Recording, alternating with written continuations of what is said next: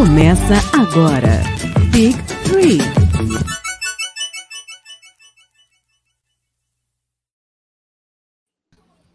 Boa noite, gigantes! Estamos ao vivo com mais uma live de sábado do Big Tree. Eu sou Renan Alonso e hoje trago meus queridos colegas. Boa noite, Rodrigo Bamondes. Boa noite, pessoal, e vamos falar aí sobre a evolução do jogo. Boa noite, Christian Pedroso meu parceiro de decoração de ambientes. Boa noite. Sempre que é para falar de coisa velha, eu tô aqui. Não sei se isso é perseguição ou tem a ver com a minha idade mesmo. Muito bom. E eu queria dar as boas-vindas, estreando aqui na nossa galeria de convidados ilustre, nosso querido Ananias Queiroga. Boa noite, Ananias. Boa noite. Eu acho que a idade foi o critério para me chamar também hoje, né? É, coincidência ou não? É, coincidência ou não, tá eu, você e o Bamondes, né? Não sei porquê. Não, é verdade. Cara, eu não sei, tem alguma coisa capilar a ver com isso. Eu não sei, com isso certeza. aqui é uma. Eles têm. É... Enfim, né, cara? A gente vai ver isso aqui. Meu time também me entrega, eu sou Bulls, né? Aí... É, realmente, torcer, torcer para o Chicago Bulls é um critério que, que entrega um pouco, né? Pelo menos tem prioridade na vacina. passado, bem passado. Alguma coisa beleza. boa ter. Beleza, beleza. Bom, vamos levar um papo super bacana sobre coisas velhas, coisas novas, coisas que transcendem o seu tempo, coisas que são para eu estou aqui com o QR, o QR Code na tela para quem está acompanhando pela, pelo YouTube. Quem, quem estiver ouvindo esse episódio depois, por favor, dê uma conferida na nossa parceira Odyssey. Christian, fala aí pra gente, o que que o nosso ouvinte vai encontrar acessando o nosso QR Code? Vai encontrar uma linha de basquete fantástica e uma camiseta, inclusive como a do Bamondes, né? Soul Fitness assintomático mas é, temos uma linha nova de basquete chegando lá, já são mais de 20 estampas, inclusive essa que eu estou aqui hoje, né, do cheque, né, do, do Diesel 34. É, é uma, uma, uma das coleções das caricaturas que tem lá e estamos lançando duas estampas por semana com a Odyssey. Então entra lá, ajuda a Odyssey e ajuda o Big Tree, porque cada vez que você compra, além de você ter um, um baita de um desconto, você ainda ajuda o Big Tree.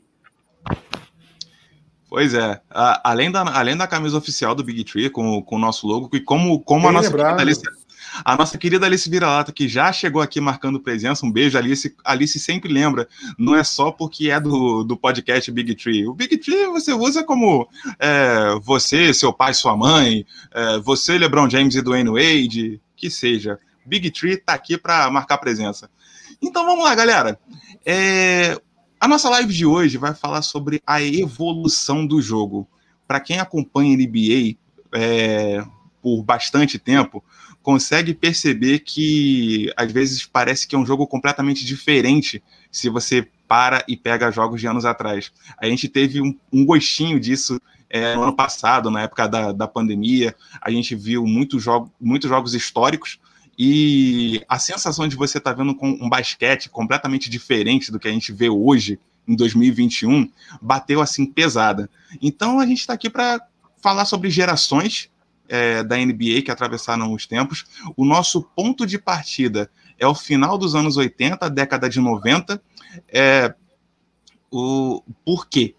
Porque foi a época que a, a, tele, a televisão difundiu mais a NBA a gente não está se desfazendo de quem veio antes, o pessoal dos anos 70, 60, 50, que com certeza contribuíram para o jogo. Mas a gente não tem registro. Como o Christian gosta de brincar, uh, os 100 pontos do Will Chamberlain, ninguém viu com quem ele estava jogando. Ele podia estar tá jogando com o Cadu, por exemplo, e fazendo 100 pontos em cima da cabeça dele. Estou brincando, é claro. Mas é, dos anos 80, do final dos anos 80, década de 90, foi quando a NBA come, começou a ficar bem popular, digamos assim. E eu já vou começar chamando o nosso convidado aqui para o debate. Ananias, você falou que torce para o Chicago Bulls. É, me explica um pouco, como, como, é que você chegou aí? Como é que chegou essa paixão pelo Chicago Bulls? Eu comecei a acompanhar NBA nos anos 90, início dos anos 90, acho que 90 mesmo. E, como todo mundo que começou a assistir basquete NBA naquela época, chama atenção Michael Jordan. né? E o estilo de, o estilo de jogo dele. E é, a gente se acostumou por muito tempo aquele estilo de jogo, né? Depois, e quando ele foi mudando, é interessante que o próprio Jordan mudou o estilo de jogo dele, acrescentou coisas no repertório. Ele não era um arremessador de média distância quando entrou. Né? Ele, ele, ele acrescenta esse arremesso e acrescenta o fadeaway, que depois, mais à frente, eu faço até uma observação para a diferença do fadeaway do Jordan para o que vem depois do Nowitzki, do, do LeBron, que tem uma diferença básica que tem a ver com a regra, né? Eu achei, para começar o recorte, muito interessante, porque os anos 80, anos 90, porque é quando se começa a se concretizar ou cristalizar uma mudança que veio do final dos anos 70, que foi a, o estabelecimento de, de, de, falta por empurrão e agarrado, de maneira mais que foi no ano 79. Porque as mudanças de regras acontecem, mas elas não são. Não, a mudança para o jogo não é de uma hora para outra, porque você vai ter que acomodar jogadores, os jogadores, os times vão buscar jogadores é, com outro tipo de, de, de físico, com outros tipos de, de valências técnicas. E com essa mudança, ou seja, sendo mais rígido nas regras para agarrar e empurrar, os jogadores começaram a ter mais liberdade. Né? A marcação começou a ficar mais difícil. E isso começa a se, a se cristalizar no final dos anos 80, né, com jogadores infiltrando mais, é, de uma maneira mais, é, com mais, um pouco mais facilidade, jogadores mais atléticos, não só no garrafão, porque a gente tem que lembrar que até meados de 80, jogadores atléticos mesmo eram que ficavam no garrafão altos e fortes. Jogadores de fora do garrafão não eram jogadores atléticos. Né? Porque eles não eram eles, eles não disputavam a bola na porrada, digamos assim. E no final dos anos 80, essa, essa mudança começa a cristalizar. Eu acho que até a gente pode dizer que a chegada do Jordan reflete um pouco isso. E a gente tem que lembrar que na frente dele foram escolhidos dois, um pivô e um ala pivô no draft, né? O Joaquim Olajuwon e o Cook, se salvo engano. Porque naquela Sim. época o que, que dava importância? Para a defesa e para o ataque era o que? Era aquele pivôzão, e a gente tem um jogo que começa a mudar um pouco a velocidade do jogo. Claro que depois a gente vai ter lá nos anos 2000 uma coisa da defesa mais coletiva, tal, ainda, no, ainda na mudança da individual para a zona, mas nos anos 90 a gente tem um quê? Um jogo relativamente lento, já com jogadores começando a arremessar mais de média distância. Né? Tinha muita troca de bola, que é uma coisa que eu acho que, se a gente quer observar a evolução do, da, do basquete, principalmente da NBA, é o número de posse de bola por jogo que vai, que vai dizer isso. O número de posse de bolas hoje, em relação a. Se a gente for pegar anos 70, 80, 90, 2010, principalmente depois do Golden State, é, o número de posse de bolas por jogo é absurdo. Né? Tanto que eu acho que a, a principal estatística hoje que a gente tem para utilizar é aquele número de. É, é, são as estatísticas por 100 posses de bola. Porque as estatísticas por jogo, para comparar com outra era, né? Com outro, se a gente for pegar média de pontos do, da NBA em 96, se comparar com agora, é absurdo. Os caras arremessavam muito menos, devido à velocidade que era bem menor. A gente tem até aquela filosofia do Mike D'Antoni que é 8 segundos de posse de bola ou, ou sexta, né? É, uma coisa que tem também, uma coisa que tem também, basta lembrar que no início, no finalzinho dos 70, a NBA ainda estava testando a linha de três, e eles chegaram, os próprios donos da NBA achavam que a linha de três era um negócio furada. O próprio dono do Boston Celtics estava querendo, né? Ele queria remover a linha de três, até que ele draftou um tal de Larry Bird. Aí, por acaso, ao ver que Larry Bird jogava muita bola de três para época, para época, ele jogava muita bola de três é, ele decidi, decidiu mudar. E é que nem o Ananias comentou: se a gente comparar, se nós compararmos o que o Bird atirava de bolas de três na época, para, por exemplo, alguém um pouquinho mais novo, como o Red Miller, já tinha mudado completamente isso em pouquíssimo, vou falar assim, em alguns anos. Eles chegaram a ser contemporâneos. Mas reflete muitas dessas mudanças. E, por exemplo, eu comecei lá, né, anos 80, até jogos que ajudaram, os jogos de videogame que ajudaram muito eu, eu lembrar desses times dessas épocas. E uma coisa que você tinha ali, ainda nos anos 80, 84, 85, 86 com os Bad Boys, 87, 89 com os Bad Boys, eram faltas muito graves, que hoje em dia é ejeção direto. Né? A final de 84 do Lakers, lá, Celtics, que o, que o Kevin McHale faz uma, um travessão lá no, é, no, no jogador do Lakers, cara, é absurdo. Hoje em dia isso aí era, era expulsão direta. Então são coisas que é, é, muda, mudou muito as regras, mudaram muito a forma de lidar com elas e principalmente a valorização da bola de três, né? Uh, imagina, uh, quando eu, eu assisti as finais de 93 do Phoenix e Chicago Bulls, do, do, do Ananias aqui, o Dan Meyer é, tinha igualado o recorde de bolas de três numa final de sete bolas de três num jogo. Sete bolas de três hoje em dia é nada. Imagina isso. É, sete bolas de três, dependendo do atleta hoje, é mais do que obrigação. Mas eu vou passar a bola para o meu amigo Christian, porque a Ananisa acabou comentando que os anos 90, especificamente, a gente teve muita referência de pivôs e ala de força. E eu sei Sim. que a, posi a, posição é uma coisa que uh, a gente admira muito, e talvez talvez para alguém daquela época tenha sido o primeiro contato com a NBA. Você pensa em basquete, você pensa em NBA, você pensa num cara grande fazendo enterrada. Não necessariamente o Jordan, que era um cara super atlético e dava aquele show de balé no ar, mas a gente pensa num cara grande, forte. Sim. Então a gente está tá falando de Charles Barkley, é, Karl Malone, David Robinson, Pat Ewing. É, e aí, Christian, você considera que os anos 90 foram assim a era de ouro dos pivôs na NBA? Ah, com certeza. É só você olhar esses nomes que estavam aí, né? Puxa, até o próprio Shaq, né? Chegou em, em 95 no Orlando. E eu, eu tenho como referência, eu lembro assim, do Shaw Kemp. Né? O quão o Shaw Kemp era. Uh, era decisivo, né, como ala de força, e era um jogo, acho que o Shaw Kemp nunca deu um arremesso de três, sabe? Se você vou até pegar olhar a estatística dele depois, certamente ele nunca deve ter arremessado porque o jogo era muito no garrafão e era muito físico, né? E aí, como, como o Bamondes mencionou, né, como mudou a questão, mudaram duas questões importantes. O primeiro é o critério da arbitragem, né? Como a arbitragem passou a ser uh, menos permissiva, então os contatos com o braço, né, eram muito mais uh, permitidos na época e o contato de corpo pós-arremesso, né? Hoje você vê aquelas faltas que hoje o Harden vive cavando, né? Que ele arremessa e, e, e, dá um jeito de encostar no cara, cara, que nunca era falta, não ia marcar de jeito nenhum. Tinha, tinham situações, se, por exemplo, ia jogar uh, Detroit e Chicago, só era falta se aparecesse o osso, meu irmão. Sabe, antes disso não tinha falta, então os caras gostavam exatamente desse contato e valorizavam muito. E aí, uma coisa, se você observar, como os jogadores começaram a ficar mais fortes. E eu lembro muito do Cal Malone, né? O Cal Malone, ele era um trator, cara. Ele era muito forte. Só que hoje, de repente, se você coloca ele na quadra, do lado do Dwight Howard, do DeAndre Jordan, do próprio LeBron James, cara, talvez o Cal Malone fique até um pouquinho para trás. E na época, o Cal Malone era aquela referência. Então, de fato, Uh, os pivôs se sobressaíram nessa época, tanto pela questão da cultura da bola de três, mas como o jogo era muito mais físico naquele momento, né?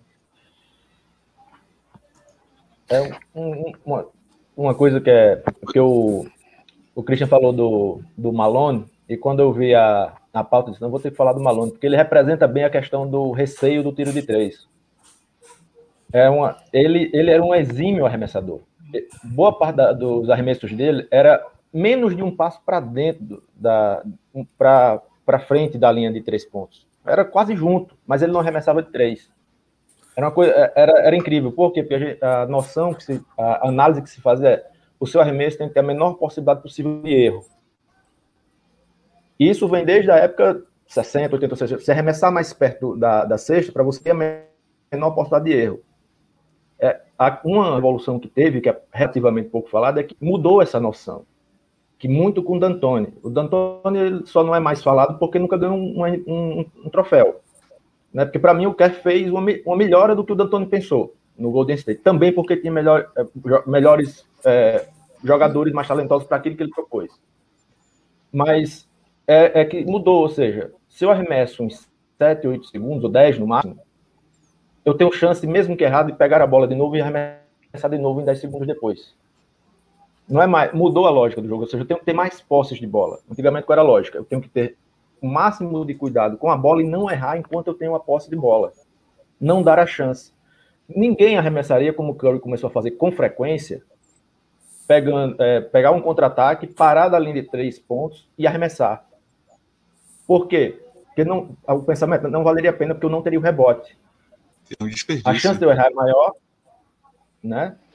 E ele não teria o rebote. Aí com essa mudança, ou seja, eu, o, que, o que é que o time quer mais ter? Ele quer ter mais posses de bola. Ele não está tão preocupado. É claro que ele quer acertar, mas a preocupação não é arremessar de perto para minimizar o, o, erro.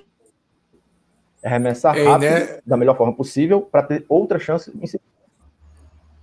É, e nessa época a gente, a gente tinha alguns arremessadores, né? Não eram tantos assim, né? Tinha, a gente tinha o próprio Red Miller lá no, no, no Pacers, puxa, ídolo absoluto. Mas exist, existem outros, a gente lembra do Mark Price, né? O Mark Price que jogou no próprio Cavs. Cara, o Price, ele era excelente. Então, assim, era Price, Bird, é, o, o, próprio o Red Miller, e existiam alguns jogadores especialistas. O Mark sim. Jackson. É, o Mark, Mark Jackson. Jackson que Exatamente. foi justamente o treinador antes do Kerr. Exatamente. Então, isso. E, e, e, ali começou, né? Só que, é, primeiro, não se, não se tinha tanta atenção às estatísticas na época, né? Hoje você faz uma conta, puxa, se eu tenho 50% de 2 e 33% de 3, vale muito mais a pena, né? No volume, eu chutar a bola de 3. Né? É, e isso, e essa, essa conta na época não era tão, tão uh, explícita como é feita hoje. Né? Hoje a NBA é muito mais científica e matemática do que naquela época. Você, você e... mencionou o Mark Price, que é constantemente lembrado nas transmissões da ESPN como um cara que tem a escolinha de arremesso, né? De tanto que, de tanto que ele domina essa técnica. E no, no comentário do Ananias, eu lembrei, eu lembrei muito. O melhor armador de todos os tempos do Cleveland, viu? Olha, a concorrência, não, tudo bem que hoje a gente tem o Kyrie Irving, mas dá pra gente relativizar isso aí e botar na, botar na conta. Eu, tá, eu acho, acho que vale, vale a pena essa disputa aí. Se, é... se, eu não me engano, foi o Mark Price, peraí, foi na época, o Mark Price que aposentou o Bird, né? Foi num jogo do 91 que foi o. Foi, acho que foi o Mark Price, inclusive. Foi nesse jogo, foi numa é, semifinal de conferência é, e, e, jogaram o e, coitado lá do Boston Celtics para fora. Depois, depois, depois esse Cleveland perdeu para o Chicago Bulls de Jordan, não foi? Naquele, naquele, naquele momento que o Jordan pula, dá um, dá um soco no ar de, de é, Parece que ele tá chutando o cara de trás, né? A aparência, quem olha a imagem chapada, é que ele chutou o cara do. o cara que desmonta lá do, do Cleveland. É, e tem, e vocês estão falando aí, cara, me desculpe até eu me intrometer nessa questão para torcedores do Cleveland. Pô, mas vocês estão esquecendo do De La Vedova, cara. Porra, o Júnior Baiano do basquete, né, cara? Pô, que é isso, cara? Que injustiça! Pô. Mas aí, mas aí, se a gente falar do Vedova, a gente tem que falar do Scalabrini, por exemplo. Não, é que, é, é que tem, uma questão, tem, uma questão, que, é. se você parar para pensar, de La Vedova ele jogava com as regras dos anos 80 e 90. Por isso que ele ia daquele jeito, machucava. Lembra, teve uma, uma vez que ele machucou o, o Caio Corver, uma vez, que ele pulou e, de, e, caiu de costas no tornozelo do Corver. Cara, isso não foi teve, nada. Teve um lance desse. Teve um lance então, desse. Para, para, para um minuto. Então você está me dizendo que o Papa Zaza Pachula ele é um, um All-Star na década errada. Exatamente. Ele é, um, é. ele é uma camisa aposentada que estaria jogando ainda, mas ele, ele, ele poderia jogar perfeitamente aí nos anos 70, bem no ano do merge, né, da junção com a ABA, né? Que a galera socava mesmo. Que era, é, era, aquela, era uma disputa de soco tão legal, parecia até rock. Eu odeio esse maldito, cara. Eu odeio esse maldito. Ele, ele, ele, ele, me causou duas desgraças na vida. A primeira delas é o San Antonio perder aquele jogo que estava ganhando, estava dando uma surra no Golden State. E a segunda, é que aquilo potencializou uma sequência inabalável do Golden State Warriors, que me gerou uma certa revolta pelos próximos anos só por causa desse time. Então, cara, o Zaza Patrulha, vai pro inferno, cara, sério, na, na boa, cara. O título, o título do Toronto Raptors começou ali. Começou, começou ali. ali. Exatamente. É Toronto que deve dar um, um, uma estátua para os Asa Patrulha, cara. Maldito. eu queria, eu queria aproveitar esse, esse momento, esse momento de desabafo espontâneo do Christian e dar um alô aqui para a galera que chegou na live. Nosso querido Renan Sampaio, dando, dando a honra aqui da, da audiência dele Alice já está, já está aqui conosco, Paola, Isabela, nossas queridas meninas do, do Big Tree. Nosso Cadu está aqui no, nos bastidores. Nosso. Eu nunca sei como, como chamar o Sérgio, se eu chamo ele de Sérgio ou se chamo de Dino, que é o nome dele aqui Doutor no. Doutor Sérgio. Doutor, Doutor Sérgio. Doutor. doutor agora, a partir de sexta-feira, foi ontem, né? Ele agora, doutor Sérgio defendi, defendeu sua, sua é, dissertação, dissertação. É, então, tese, parabéns, doutor Sérgio. A tese, a tese do doutorado tese de, do doutor Sérgio. É, tese de doutorado. É porque, é, por, é, por incrível que pareça, inglês e português é invertido, né? Então a gente fala, e eu, eu sempre confundo até hoje. Mas parabéns, Sérgio. É, muito feliz, fico muito feliz por você, porque eu sei é, quanto que é difícil aí esse é, o ramo da academia. Muito obrigado, muito obrigado e parabéns para você. Devidamente parabenizado, que é uma honra tê-lo tê aqui na, na nossa audiência. E vamos embora, porque a gente pincelou um pouco o que foi a década de 90, 80, e vamos falar dos anos 2000. Sobrevivemos ao bug do milênio, só quem estava lá lembra do, do, do, terror causado pelo bug do milênio, mas sobrevivemos ao bug do milênio, assim como a NBA. E junto com o novo milênio, a gente tem aí novas, no, é, novas influências na NBA, e eu queria puxar uma. É, Bamondes, você acompanha, você assistia é, mixtape da End One? Você assistia basquete de rua? Sim, sim, eu era, eu era um entusiasta de basquete de rua. Eu até eu, eu, eu ainda fazia a, a, a inteligência de jogar basquete de rua descalço. Né? E eu cheguei a perder a tampa do pé de bolha. Isso aí é que é de rua mesmo, rapaz. A Nike não sabe de nada. É. Ah. Mas foi, foi sim, início de anos 2000 a gente teve uma influência muito grande do basquete de rua que se popularizou muito. A gente mencionou aí a, a Indy One, né, que, que, era um, que era um time de, de astros do basquete de rua, performers, digamos assim, que faziam dribles assim assombrosos. Inclusive vieram ao Brasil é, disputar Verdade. um desafio no ginásio do Ibirapuera e perderam para os brasileiros. Aquele jogo foi sensacional. Eu lembro de um cara chamado 16 toneladas e ele fazia juízo ao apelido. Maravilhoso, maravilhoso. E por que, que eu mencionei basquete de rua? Porque a gente conseguiu ver um pouco disso na, na NBA. A gente viu atletas que meio que trouxeram aquela marra do basquete de rua, trouxeram trouxeram o drible, trouxeram até o estilo, né? A gente mencionou Cal Malone é, e outros jogadores lá atrás que jogavam com shortinho na coxa. É, os caras começaram a vestir um camisão grande, bem e folgado. Pads, e os pads. Os Exato. pads dos anos, 80, dos anos 80 tinha joelheira e uhum. meião. E eu acho que assim, uma coisa, eu não sei se vocês lembram desse assunto, mas uma coisa que aconteceu foi quando o basquete de rua começou a invadir a NBA, o principal ponto não foi nem a camisa, foram as tatuagens. As tatuagens, o cabelo e as roupas dos profissionais fora do quando estavam né, em descanso, isso incomodava demais uma audiência conservadora que naquela época havia na NBA. Isso foi de tal forma, era tão pesado, que o David Stern teve que colocar uma regra para que quando os jogadores não estavam é, jogando efetivamente, eles tinham que é, vir de roupa social. E isso foi uma, uma coisa assim que é, eu lembro do Alan, Allen Iverson, o próprio Kobe, foi uma coisa que foi considerada assim extremamente preconceituosa, e era. Sim. Só que ao mesmo tempo é, aquele, é aquela questão do produto, né? O meu consumidor naquele momento, ele não estava preparado para aquilo. E hoje, claro, hoje em dia, eles assim, a regra tá lá, mas você vê que o pessoal anda de qualquer jeito e tá tudo bem porque o público evoluiu também, né?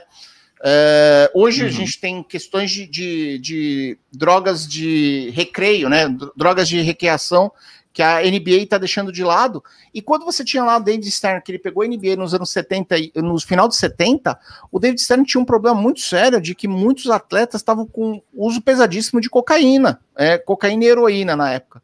E ele teve que baixar uma regra de teste de, de... Então você tem uma mudança até nisso até na mudança da NBA, do, do porque hoje o atleta está muito mais consciente de si, enquanto atleta, que ele tem que se cuidar e etc. E acredita-se, pelo menos, de que essas drogas recreativas não afetem tanto quanto heroína, cocaína e outras coisas que eles continuam testando. Então, é, eu acho que assim, são regras e cada regra de acordo com o seu tempo, né? Talvez é, se hoje alguém é, quisesse fazer algumas regras muito punitivas na NBA de certos assuntos, é, a própria população, o próprio consumidor do produto NBA ia reclamar. Coisa que no passado o pessoal queria todo mundo certinho, né? É, é, é safe for family, né? Verdade, verdade. Você, você mencionou é, como o público recebia isso. Não adiantava você é, limitar uma coisa dentro da liga. Eu, mal comparando aqui, seria a mesma coisa que você limitar o Air Jordan. Quanto mais você proíbe, mais chamativo fica. Tanto é que nessa época, assim como o basquete de rua também se popularizou, é, eu queria perguntar se você Legalize alguma vez. Sim. Legalize sim. Camp. Legalize Camp. Se vocês, se vocês jogaram um NBA Street, que foi um jogo de, um jogo de videogame que ficou também muito popular. Você tinha os jogadores da NBA fazendo os dribles malucos, você podia trocar a roupa deles, deixar assim bem, bem gangsta, digamos assim. E é, era isso que o público queria, sabe? Essa mistura, você unir uma coisa com a outra. Inclusive, o Christian, que é o nosso viajante aqui, é, talvez ele tenha conhecido algumas das quadras sagradas dos Estados Unidos jogando um jogo, um jogo desse. Eu, pelo menos, conheci assim o tal do Rucker Park, a Venice Beach e, e outras quadras do tipo. Você chegou a jogar, Christian, NBA Street? Sim, sim, com certeza. E, e eu lembro também de um outro jogo, né, que também tem tudo a ver com isso, que é o NBA Jam. Então o NBA Jam ele veio também com essa proposta de trazer, de fazer essa mescla que você comentou. Então ele pegava os jogadores é, comuns das quadras, colocava eles em dupla, inclusive tinha no arcade, tinha no fliperama, né? Que eram uns bonecão grandão, pô, você podia é, se divertir muito mais com aquilo. E era um jogo muito maluco, com dribles, enterradas, bola que pegava fogo e bum, chacalaca. Eram, eram coisas é, bem. Bem exageradas e isso tudo, cara, assim, ajudou a popularizar a NBA. E aí, uma coisa que eu lembro aí, que, que vale é, ressaltar, é o documentário do Iverson que fala sobre o dress code. O quanto ele foi influenci, é, o influenciador do, da, da mudança do dress code para os jogadores. Logicamente, para não perder a minha cota de falar mal do Westbrook aqui, né? Se você olhar hoje os trajes do Westbrook, né, cara, cara, ele, ele vai vestido de pijama, cara, vai vestido de colete de lixeiro. Cara, esse é, esse é o Westbrook, essa é a liberdade que a NBA dá, né? Só que é, talvez a NBA nunca imaginou, nossa, cara, será que os caras vão se vestir tão mal igual James Harden e Westbrook? Sim, isso está acontecendo, mas é, e fruto dessa mudança que começou lá atrás com a Ellen Iverson transformando os jogadores NBA e dando liberdade para eles para não terem que se vestir mais de vendedor do Unimed, né, cara? Porque até ali era todo mundo de terninho, tudo alinhado. O Christian, eu falava que era vendedor de Barça. É, uma coisa que era interessante e eu assim, ia falar NBA isso, Jam, cara. É, NBA era... Jam viu, Bamontes? Eu, só que eu não falei isso, cara, porque talvez 80, 90% da nossa audiência nem sabe o que é uma Barça. Não cara. sabe o que é então, Barça. Não, ele, ele chama no Google Assistente, cara. Fala lá no Google Assistente. É, mas uma coisa interessante: NBA Jam fez tanto sucesso que tinha jogador que foi na Midway, entrou em contato com a Midway e falou: Cara, por que, que eu não estou no jogo? A Midway tem um, tem um documentário, a Midway falando o pessoal da, do, que desenvolveu o software, que teve que fazer versões do jogo específica para determinados jogadores para eles terem em casa com eles, com as estatísticas deles. Você imagina como é que foi o negócio? Acho que, se eu não me engano, um foi o Gary Payton. O Gary Payton jogava porque ele não, ele não estava na dupla dos Supersonics com o Sean Kemp. Tava outro jogador, eu não lembro agora qual é. O Gary Payton pediu. Foi o Shrimp? Eu não lembro. Isso, é, não lembro. É, mas esse foi um caso que o jogo fez tanto sucesso que e, as, os jogadores iam lá e, oh, cara, cadê o meu? É, Renan, aproveitando lá, que, que o Christian falou do Iverson no, no, no chat também, tem uma coisa interessante, uhum. que ele revolucionou a questão do, do, dress code, mas também ele deu uma... ajudou muito a revolucionar as regras do jogo. Não revolucionar, mas continuar a evolução, porque o hand and check foi limitado em 94, 95, só podia existir no garrafão. mas continuou tendo as defesas muito bem elaboradas e tendo uma vantagem em relação aos ataques, né? O uhum. Iverson, com, a, com, o estilo de jogo dele sempre de filtrar, conseguindo, apesar da marcação forte, pontuando muito como armador, não ala, né? Que não era. Ele ajuda a mudar essa posição também. Mas em 2004, 2005, acaba o handcheck. Ou seja, nem no garrafão. Ou seja, é, facilitou para jogadores infiltrarem. Isso é interessante, porque de 91 até 2003, dos MVP, só dois jogadores ganharam MVP sem ser pivô ala pivô, Jordan e Iverson. De 2004 até 2016, só um pivô ganhou. Olha, só é nem pivô, ala pivô que é o Novitsky, que, é que era um ala pivô que já mudou bastante o estilo. Ou seja, essa mudança é um turning point muito forte na, na, no, no modelo de jogo. Porque daí vem é, o estilo de jogo do Irving, que, é, que tem muito do handballer, tem que facilita a infiltração e isso muda muito o jogo, não só para pontuar, como, por exemplo, a gente vê um Ben Simmons hoje, para fazer o Sérgio ficar feliz, falar bem dele hoje aqui.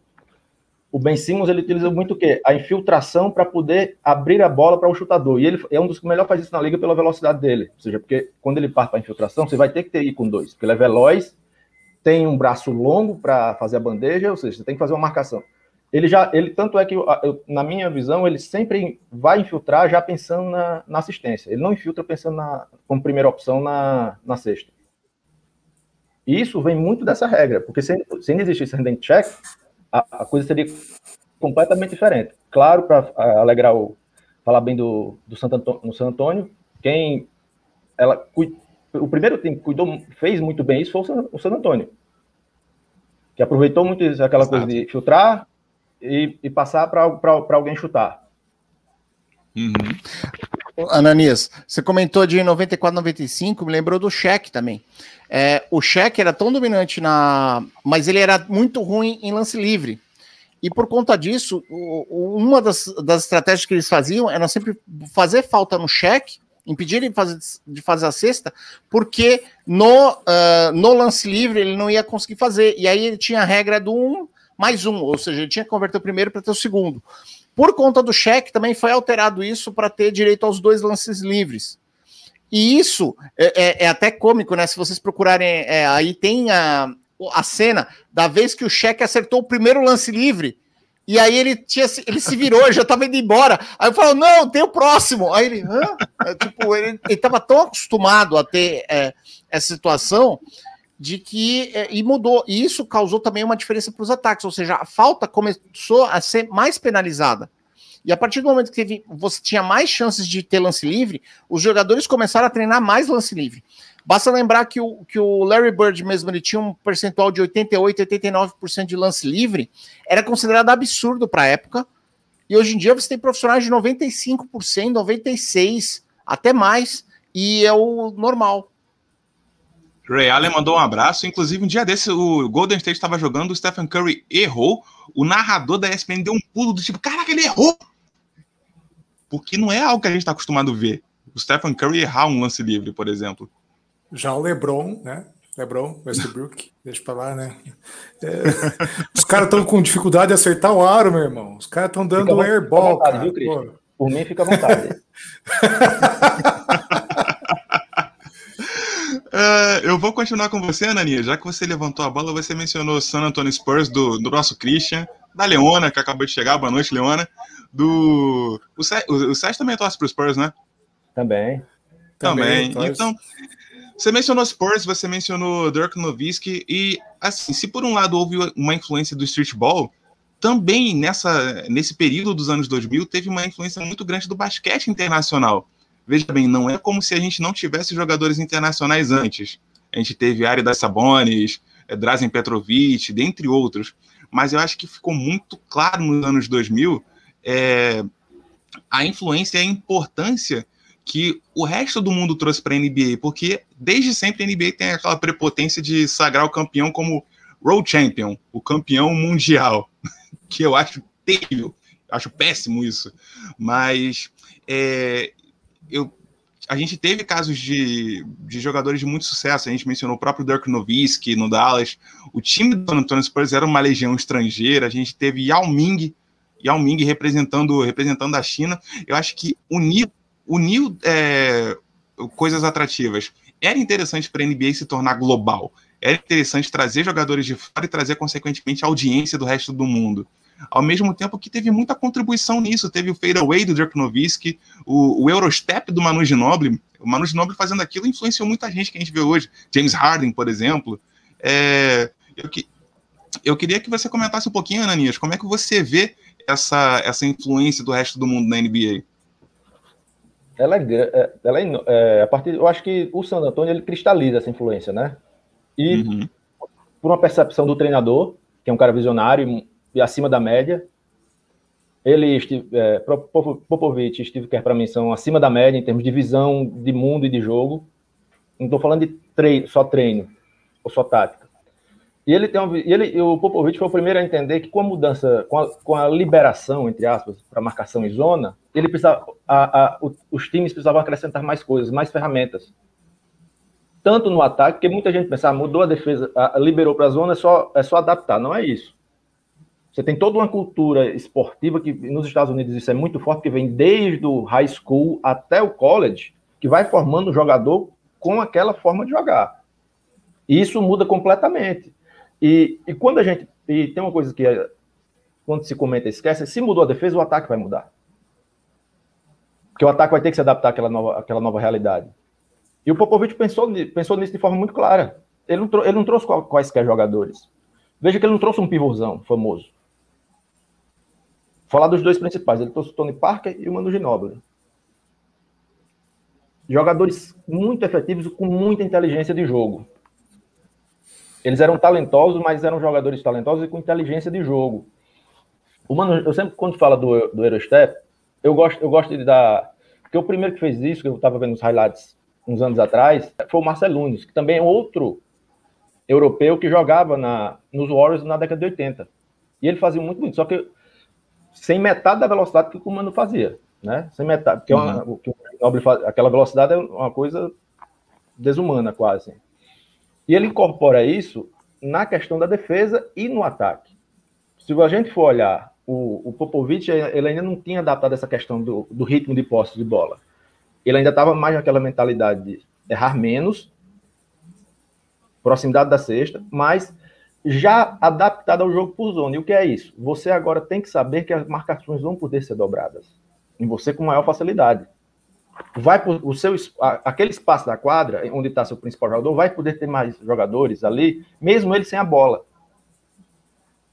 Ou seja, não, não é aquela dificuldade, não tem aquela coisa, ah, um jogador só quando for arremessar pode, pode chegar dois. Não, você vai ter uma marcação, o zona que vai dificultar. E quando ele traz o Parker e o Ginoble, ele facilita a adaptação do time. Porque já eram jogadores, principalmente o Ginoble, com vasta com experiência no, com marcação por zona. Tanto defensivamente, que eram bons defensores, todos dois, quanto no ataque. Porque é uma coisa que eu, eu sempre gosto de lembrar, quando muda defesa, muda ataque. E o, e o Novitsky, ele coloca o, o, o ataque, o, ele é, o, o ataque do, do Mavis era em função dele, né? Da marcação que é para ele, porque não é só pontuar, é isso, ele muda. Porque para marcar aquele fadeaway dele, você tem que ter uma marcação dobrada, e raramente vai conseguir marcar se ele acertar. Mas você não pode deixar ele espaço. E aí vai aquela coisa do hand check. Se pudesse o hand check, dificilmente ele poderia fazer o fadeaway daquela forma. Porque teria uma marcação ali, o bracinho nas costas dele, ou, ou ali no peito, que é, limitaria a, a movimentação dele. Porque, só abrindo parênteses, para falar o que eu ia dizer do, do fadeaway do Jordan, para a diferença do Nowitzki para do, e do LeBron. O Nowitzki e o LeBron, como eles não têm ninguém apoiando ou nas costas, ou na frente deles, ou no peito, assim, a mão, eles, o que é que eles fazem? Eles giram, dão um, um, um salto grande para trás, para abrir espaço para o marcador. Com o Jordan, naquela época, qualquer jogador que fosse fazer, não podia ser assim, porque ele tinha, ele estava sendo apoiado às costas dele. Exato. Ele tem que fazer um movimento nas pernas para dar um desequilíbrio. Pode prestar atenção que o fadeaway do Jordan, 90%, ele não vai tão longe. Ele não é, não é como o do Novitsky, como o do LeBron, que ele se afasta tanto. Porque não era essa a intenção. Agora ele tinha que fazer um pequeno movimento de pés para o, o marcador ir para um lado, ele vinha para o outro, e aquele espaçozinho ali ele aproveitava para criar distância. Por que, que eu estou ressaltando isso? É porque as defesas e os ataques foram mudando muito pelas regras. Aí tem a questão da NBA querer o show. Querer o show. Aí quando a gente vê maior facilidade, porque o, o fadeaway do, do Novitsky é muito elegante. O, a, o arco que a bola faz é com certeza, o em termos de arco, é o mais bonito que tem. Que é um arco, é um arco mais, é mais alto. Ou seja, a mesma coisa o, as infiltrações. Se a gente for olhar highlights dos anos 90, não tem metade das infiltrações que a gente tem hoje. Né? E o San Antônio, eu acho que a grande vantagem do San Antônio, que aí gerou também um pequeno, depois uma pequena, um pequeno gap para se adaptar, porque ele se adaptou muito bem a essa, essa cultura europeia, mas logo em seguida veio, com essa mudança, veio essa questão da velocidade, que não é uma cultura da, da cultura europeia, um ataque frenético. Ele levou vantagem naquele momento, porque teve uma adaptação muito mais rápida, tanto no ataque como na defesa zona, mas faltou também o. É, de, gerou um gap na hora de se adaptar a essa, a essa coisa mais frenética. E eu não estou falando do slash and kick, é na rapidez mesmo, porque ele já usava em 2010, 2009, ele já usava o slash and kick, mas sempre com muitos, muitos passes, buscando é, fazer com que o jogador que fosse chutar tivesse muito livre, que não é, não é o que a gente vê hoje, né? é, é para chutar da melhor forma possível, não da melhor forma ideal. Gente, se eu falar demais... Isso você... Imagina, imagina, aqui o, o, convidado é quem manda, o, o, a plateia que não sabe disso, quem manda é o convidado. É, isso que você mencionou do, do, do o arremesso dele, uma coisa muito, uma assinatura muito forte dele, eu até comentei isso no perfil do, do Big Tree um dia desse, que a gente vê que o Dallas Mavericks colocou uma silhueta do Dirk na quadra. Eu acho uma homenagem, assim, linda. Linda por tudo que ele significou para Dallas e para a NBA, por que não? A gente está mencionando aqui a influência deles e tudo mais. É, sobre o San Antonio Spurs, o seu comentário lembrou muito é, um, um, comentário que o Shaq, o Shaquille O'Neal, ele fez para aquele documentário Basketball A Love Story, que ele mencionava justamente o San Antonio Spurs de 2014, que para mim era foi o San Antonio Spurs no seu auge.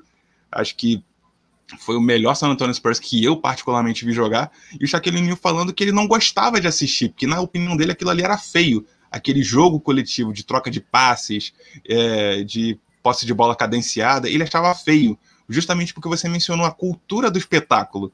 A gente quer ver um show, a gente quer ver uma jogada individual que fala, oh, nossa, caramba!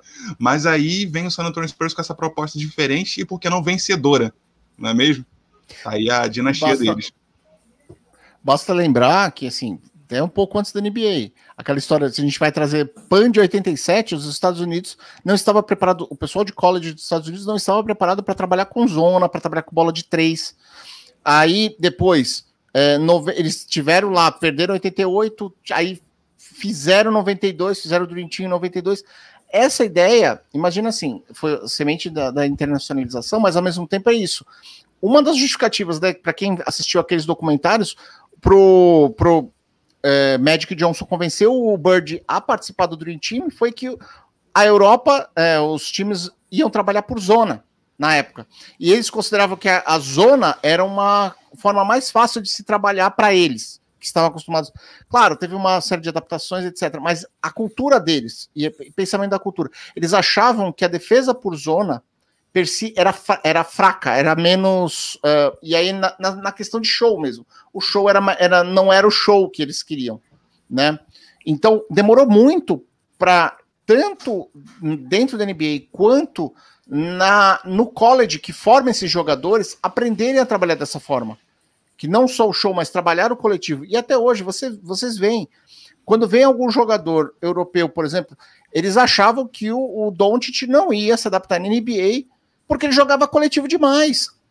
Tipo, é porque uhum. ele não era aquele cara. É, entende? É, é difícil até para eles perceberem a, a, a, que o jogo funciona pelas próprias questões de crenças de, deles em relação ao jogo.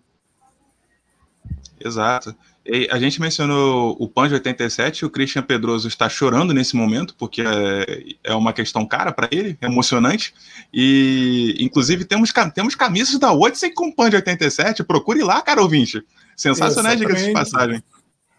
E, é, e deixa eu comentar, eu, queria... eu, eu, eu, queria puxar isso aqui, porque o, o Christian tá com uma camisa aí da, da, do All-Star de 88, que é a despedida do Dr. J, né? Aproveitando, né, que já que a gente falou de 87, 88, ele tá com uma camisa aí é nas costas dele, que é do Jordan, claro, número 23, porém, como é de 88, foi o jogo de despedida de Dr. J.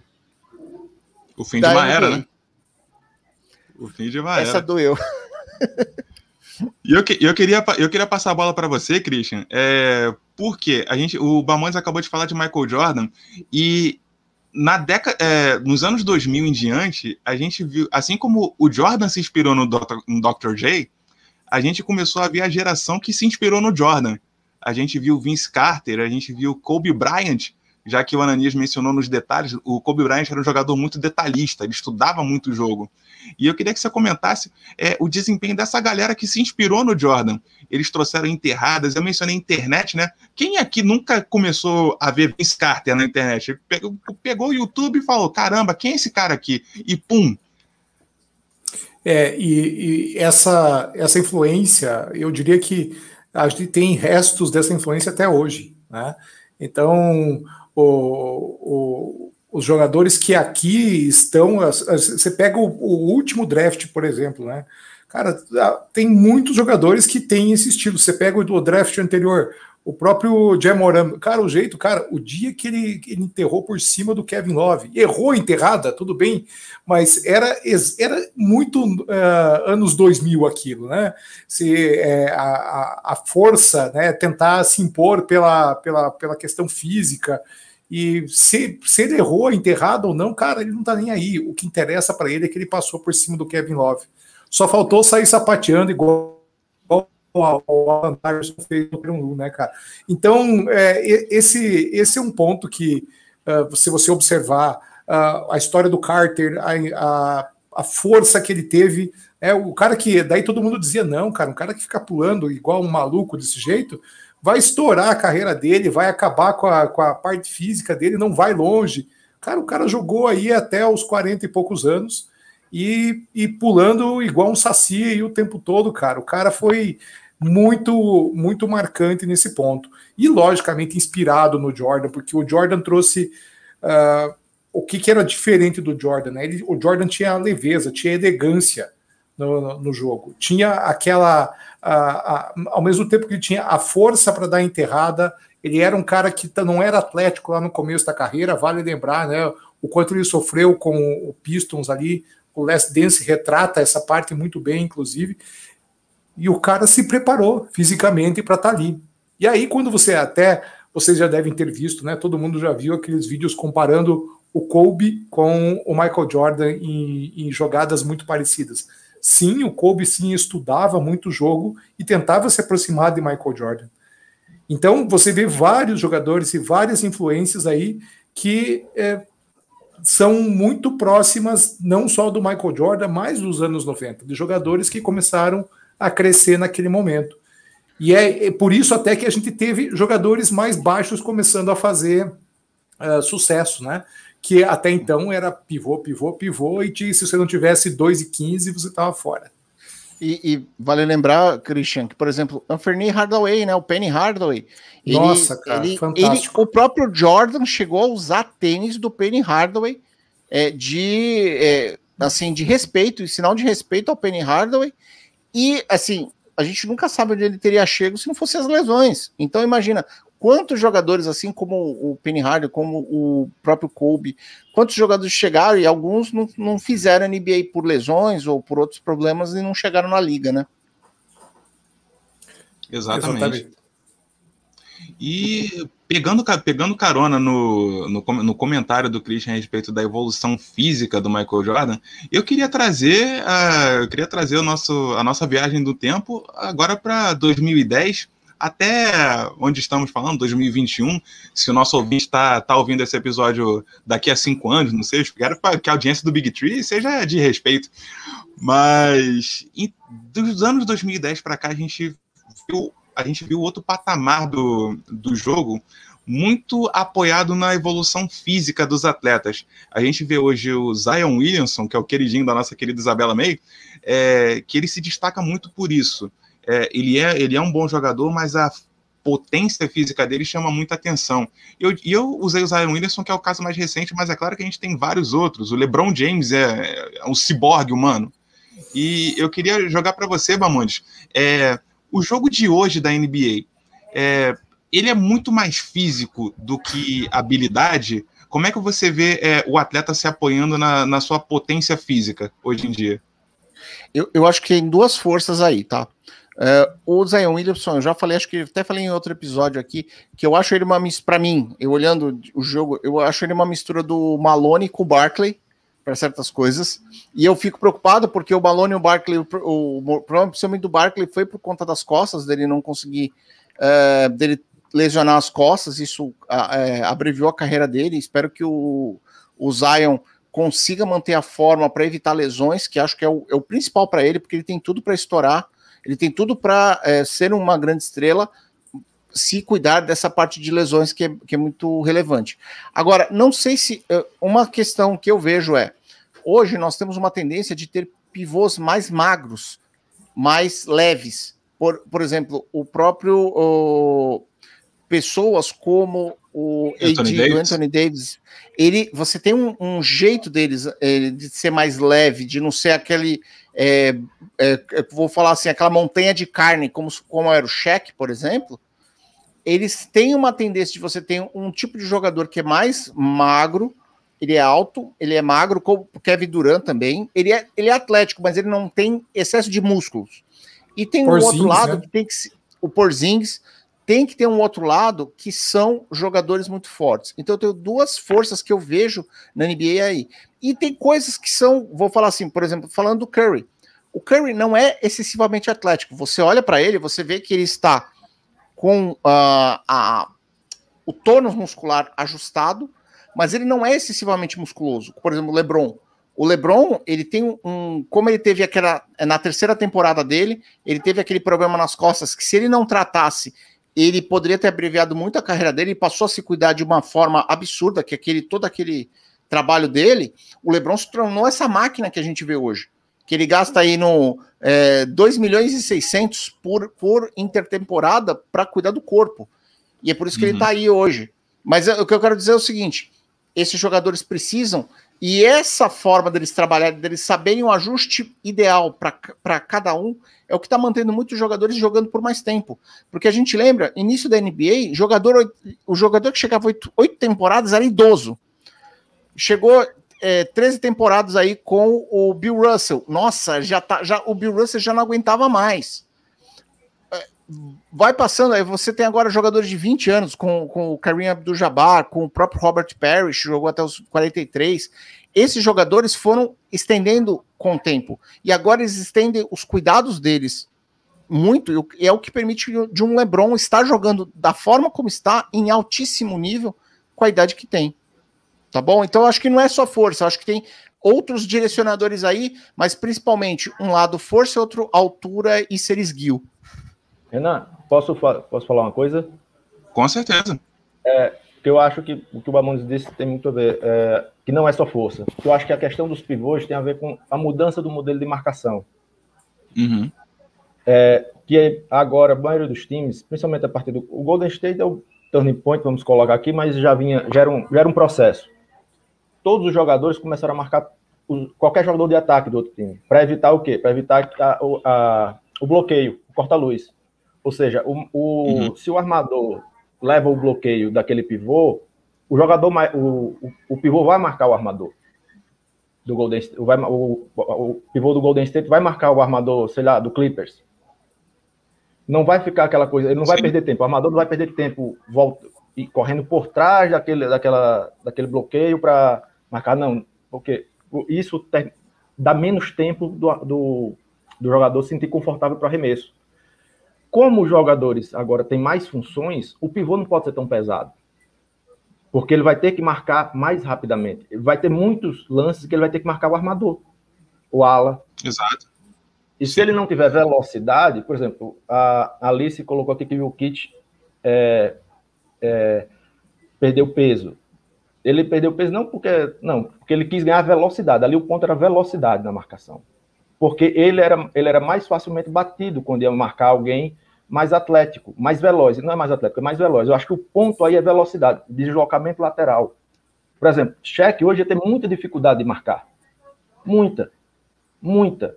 Porque ele obrigatoriamente, ou ele ia ficar meio lá, ia, ia colocar o time é, deficitário com quatro para marcar o perímetro, ou ele ia marcar um. ia acabar marcando um jogador como Curry e ia tomar um passeio. Sim. Marcar um Irving. Porque tem que Sim. ter essa velocidade lateral que o. É, não, não, Anthony Davis nunca vai ser Duncan, Sérgio. para quem, tá, quem tá ouvindo a gente, o Sérgio acabou de, acabou de insinuar que o Anthony Davis vai se tornar o Tim Duncan. Não, Aguarde.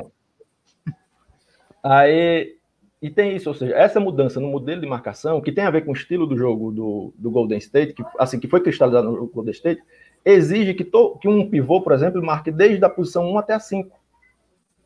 Sim. Aí não se, não se pode ser mais um pivôzão. Por que, é que o, por exemplo, o Brook Lopes sofre na defesa do.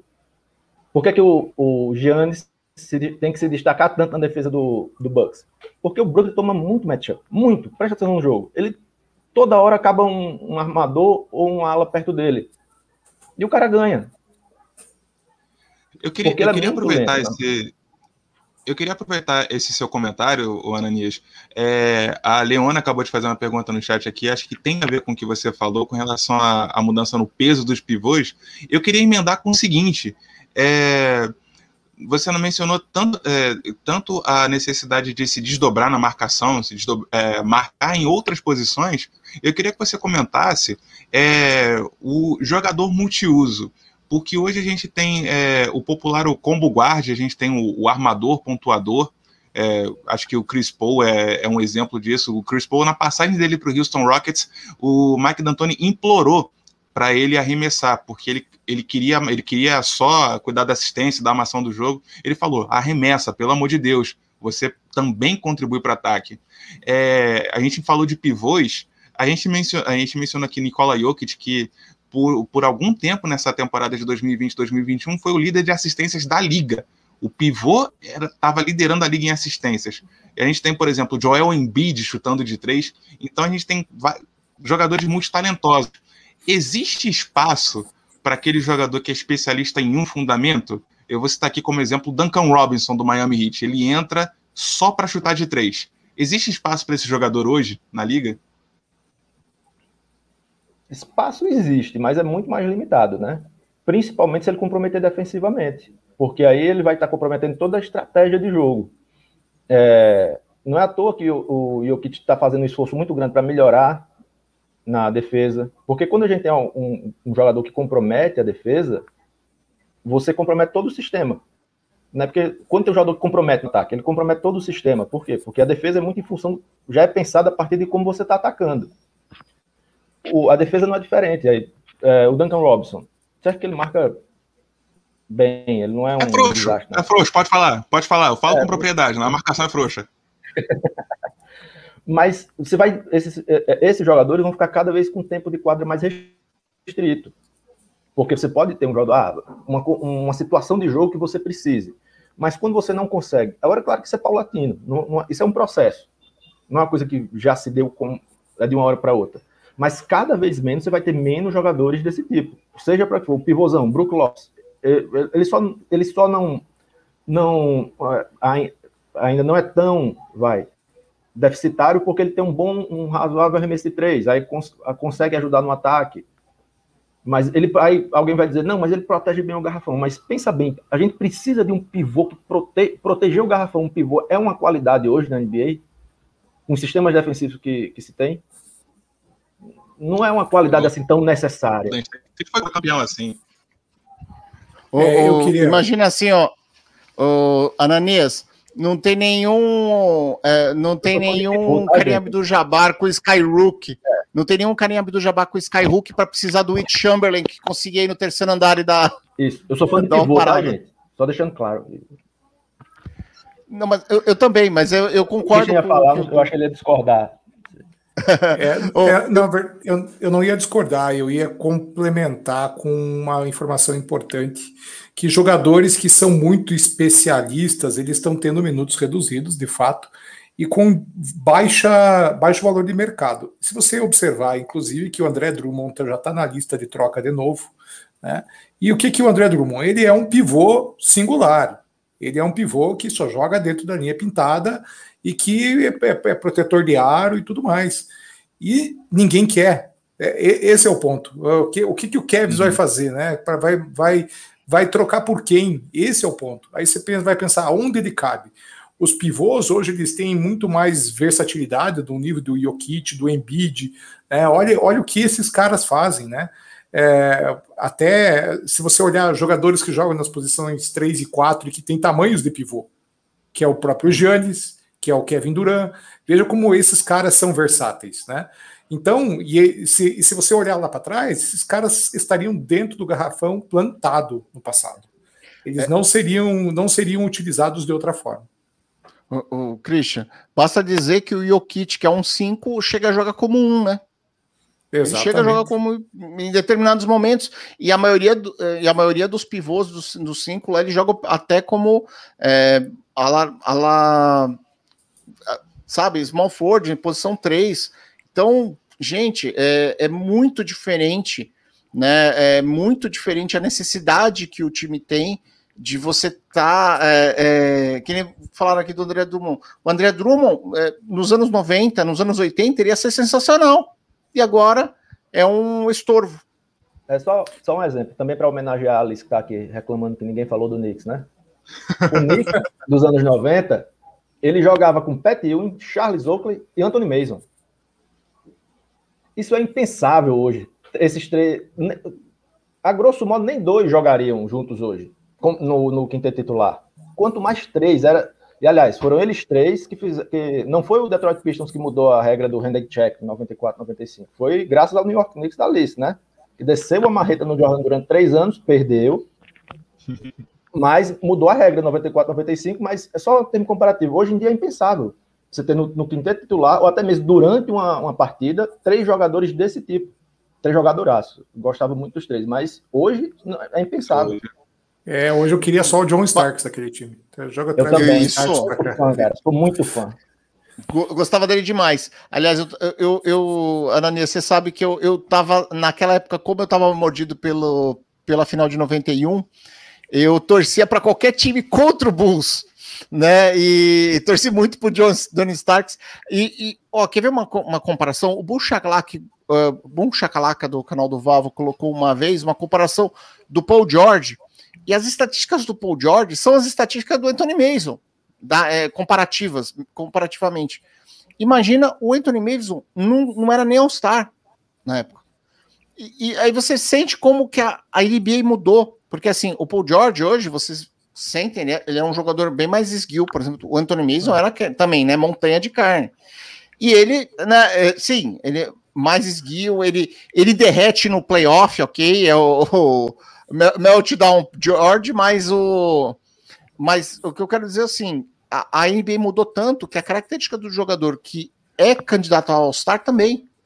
Imagina, né? Será que a gente, sei lá, é, é íamos ter lá no David Robson e Patrick Ewing hoje, né? Uhum. Uhum. E é, só, só acrescentando, acrescentando, acrescentando aqui a nossa conversa, é, eu acho que não tem como fugir desse assunto, já que a gente entrou nos anos 2010. Eu vou jogar essa bola para o Christian, que Christian adora falar sobre esse assunto. Bola de três, Christian. Bola de três na NBA hoje a gente. Eu vou, eu vou mencionar o ponto principal que é Stephen Curry. Eu, na minha opinião, eu acho que ele individualmente foi o cara que, assim, botou o pé na porta falou: olha, é bola de três sim. vamos para a bola de três. Eu acho que foi uma pessoa assim fundamental. Não tô, não tô mencionando aqui se eu gosto, se eu não gosto do Curry. Eu acho que o papel dele para definir a importância de bola de três nessa era foi um negócio fundamental. E dali para frente a gente tem James Harden, Damian Lillard, o logo Lillard, é, a ponto da gente falar, cara, antes é, o arremesso de três ele foi pensado como o Ananias falou no início da, da live, um arremesso de alta dificuldade, de pouca precisão. Hoje em dia parece que é o contrário. Parece que chute de média distância é um negócio absurdo de três é quase um lance livre. E aí? Comenta pra gente o peso da bola de três hoje. É, é, é, eu volto a frisar a questão matemática, né? Puxa, para você, um time que faz 50% de, de, de arremesso de dois de field goal é um time que tem um bom, um, um bom número de field goal. Puxa, então quantas bolas eu preciso fazer para fazer 10 pontos, né? E aí, se eu tenho 33% de 3, puxa, a conta é muito mais curta. Né? Então, é, o que o que está se, inclusive, discutindo-se cada vez mais, né, é que isso não pode ser levado a ferro e fogo, porque quando você está no último, no último segundo do jogo e você está perdendo por um ponto, você talvez precise arremessar, né, matematicamente falando, é, vai ser no do, do, do, onde você tem maior percentual de acerto e não onde você tem maior risco. Mas se você observar, uh, alguns jogadores eles passam a ser draftados, inclusive, principalmente por causa dos três pontos. É, é o caso do, se a gente é, olhar o próprio De Vincenzo, até olhar o Trey Young. O Trey Young, para mim, é, puxa, ele, ele foi draftado exclusivamente porque era um cara que né, compete com o Damian Lillard chutando do, do, do, do logo. E isso está ficando cada vez mais, uh, mais difundido, né? E outro ponto, né? Como as defesas mudaram bastante, a questão do pick and roll, como o Ananias mencionou muitas vezes aqui, hoje em dia existe o drop, né? O drop é uma, é uma defesa onde o, pivô recua um pouco e o cara que fica no corta-luz dá um jeito de marcar o cara de três para reduzir o, o, o, espaço. Isso tá assim.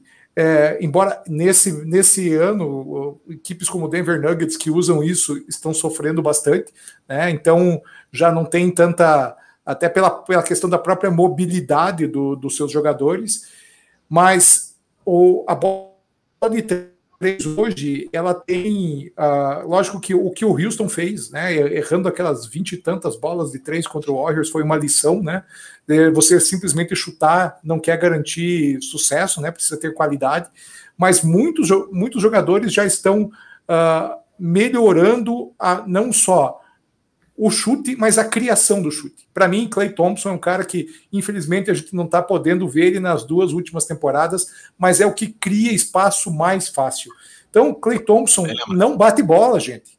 Clay Thompson não bate a bola. Ele cria o espaço, sai da marcação e tem um dos arremessos mais rápidos.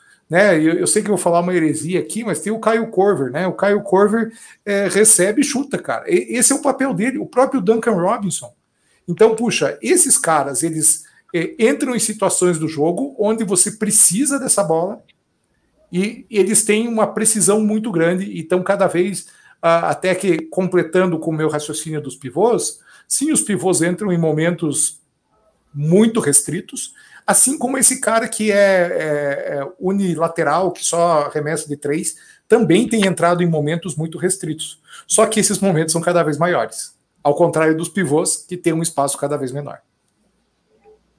Ou chuta de três igual o Jokic, ou tá fora. Essa é a verdade.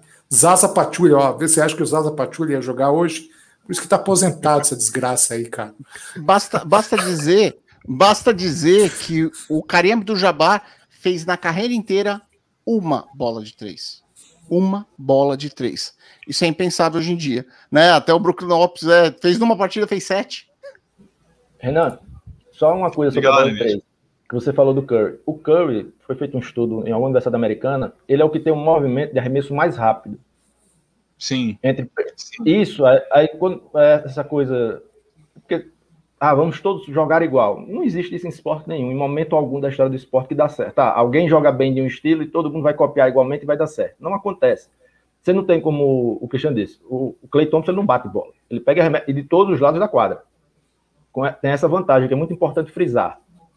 Ele e o Curry foram duas pessoas que estavam no mesmo momento, no mesmo lugar, e arremessam de todos os lados da quadra. Um não bate bola, o outro bate bola ou não, e ainda tem o, maior, o, o movimento de braço mais rápido da NBA. Ou seja, não é, não é comum, não é trivial, não é pensar, ah, eu vou fazer isso. Inteligentíssimos em quadra.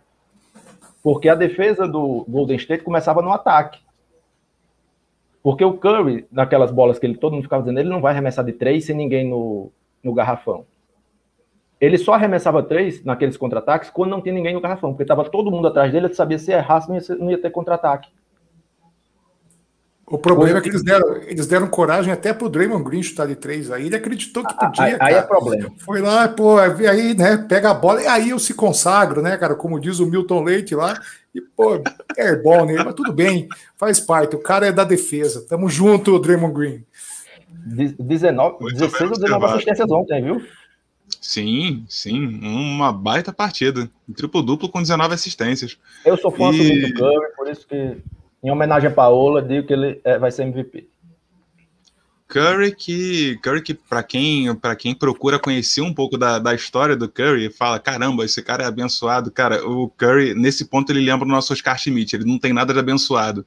Ele é um cara que sofreu muito, que treinou muito para atingir o nível de excelência que ele tem hoje. A como ralou, cara. E vale, vale bater que justamente sistema de crenças. Quando ele chegou com o estilo de jogo que ele chegou, os, o college não, não acreditou nele, tanto que ele pegou uma, uma universidade, né, um college mais fraco, né, em termos de time. E o Kerr mesmo comentou que ele, o Kerr, como um ex-chutador de três, né, já no Phoenix Suns queria o Curry. Quando ele ainda estava como executivo no Phoenix Suns, ele olhou para o Curry e falou: Cara, é esse cara que eu preciso trazer aqui pro lugar do Nash. Cara, assim, e no final das contas, né, é, acabaram trabalhando, mas imagina assim, quantos jogadores pode ser que tenha uh, um, um, sistema de jogo diferenciado que, não, que as, os olheiros não conseguem ver. Um exemplo disso, Jamoran. Jamoran, ele, ele estava... O pessoal tinha vindo é, ver o jogo do Zion Williamson, o, o Jamoran, eles achavam que não servia, ele não estava nem no time principal, ele estava jogando 3x3 numa outra quadra com o time e por acaso o olheiro foi lá e olhou e falou: Cara, esse cara sabe jogar. Ele não era considerado. E aí ele foi colocado no college. Na época, imagina isso, no high school eles já, já estavam descartando ele como jogador. Imagina quantos jogadores que têm qualidades excelentes podem estar sendo simplesmente jogados aí na, no, no, na questão de, de um olheiro que não sabe ver a grandeza, né? Exatamente. E é por essas e outras que a gente segue assistindo a NBA de, de Jordan a LeBron. E com isso, encerramos o nosso papo de hoje, que foi super bacana ter aqui com vocês. Espero que o pessoal que está aqui no chat, queria mandar um abraço para o Gui Guimas, que também chegou agora pedindo para falar de Knicks. Poxa, por que, que ninguém fala do Knicks, cara? Eu acho um absurdo. Mas mandar um abraço para o pessoal do chat que compareceu aqui na live. Galera, muito obrigado. Queria abrir espaço aqui para a despedida e para o jabá dele. Ananias, onde é que a gente encontra você na internet aí da vida? É, primeiro, agradecer o convite, adorei estar aqui, foi ótimo. É, meu Twitter está aí, né? Eu só tenho Twitter, Facebook eu já saí daquilo, não é, aquilo não é para ninguém. Instagram não gosto de foto, fico por aqui. Na, no Twitter, e aí trabalho, é, e mandar um beijo pro Gui, né? Porque a única informação minha que vale a pena é que eu sou pai do Gui. O resto é tudo amenidade. Agradecer mais uma vez. Um abraço. Arroba Ananias Underline 1979. Sigam o homem, pessoal.